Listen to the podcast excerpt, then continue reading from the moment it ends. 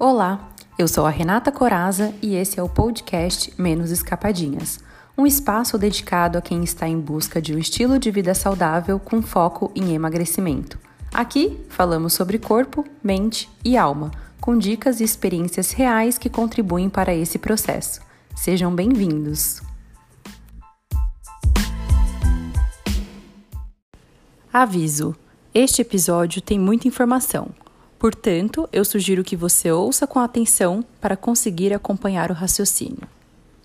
Olá, sejam bem-vindos ao episódio de número 6. Hoje vamos falar um pouco sobre emagrecimento versus exercício físico. Nós precisamos mudar a nossa mentalidade de que exercício só devemos fazer quando queremos emagrecer.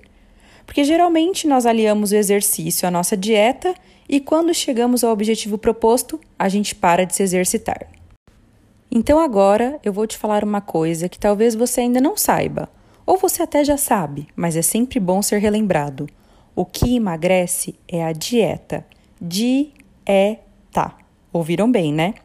O que emagrece é o que comemos e principalmente o que deixamos de comer. É a alimentação que vai ditar o nosso resultado. Vou te explicar agora. Para emagrecer, nós precisamos ter um déficit calórico. Vou usar um exemplo para facilitar o entendimento. Um quilo de gordura tem aproximadamente 7 mil calorias. Para você emagrecer pelo menos meio quilo por semana, você precisa ingerir 3.500 calorias a menos na semana. E isso equivale a 500 calorias a menos por dia do que você gasta. E como gastamos calorias?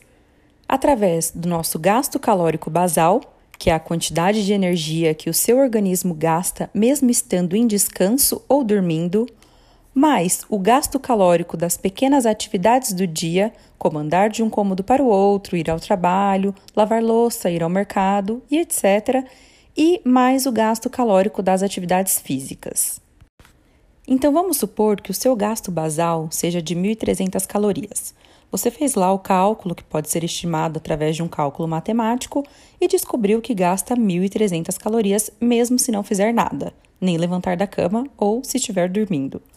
Vamos supor que você levanta sim da cama, mas que você é uma pessoa sedentária. Então você perde mais aproximadamente umas 300 calorias com as pequenas atividades do dia. Assim, seu gasto calórico total será de 1.300 do seu gasto basal mais 300 das atividades do dia, totalizando 1.600 calorias. Para você emagrecer meio quilo por semana, nessas condições que mencionei, você precisa ingerir 500 calorias a menos desse gasto, ou seja, 1.100 calorias no dia. Mas também tem outro ponto. Como 1.100 calorias é menor que o seu gasto basal, que é de 1.300 calorias, você não pode fazer essa dieta de 1.100 calorias por muito tempo, porque o seu corpo ele pode se acostumar com essa baixa caloria e fazer o seu novo basal ser essa quantidade que vem ingerindo. Então, ao invés de você gastar 1.300 calorias em repouso ou dormindo, o seu corpo se adapta e ele vai passar a gastar apenas 1.100 calorias em repouso. É complexo, né? Mas esse é ainda um assunto para outro podcast. E com isso você vê que não existe milagre, não é mesmo? E nem atalhos para o longo prazo. Bom, então você chega na seguinte conclusão.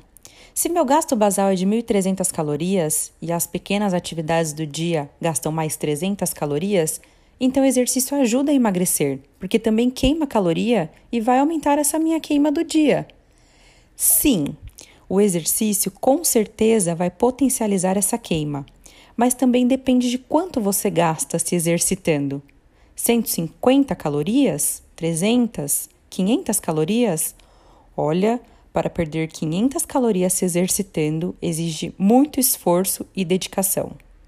Será excelente se você conseguir aliar exercício físico à sua dieta. Seus resultados serão mais rápidos, o grande problema é que geralmente quem faz exercício físico se sente no direito de comer mais. Digamos que você queime 200 calorias no seu exercício e logo após você bate seu whey, que tem 120 calorias na dose, com uma banana que tem aproximadamente 89 calorias. Pronto, Você queimou 200 calorias e ingeriu 209. Não teve déficit calórico. A não ser que o whey e a banana estejam inclusos na sua dieta. Aí sim você terá uma queima adicional de 200 calorias do exercício que fez.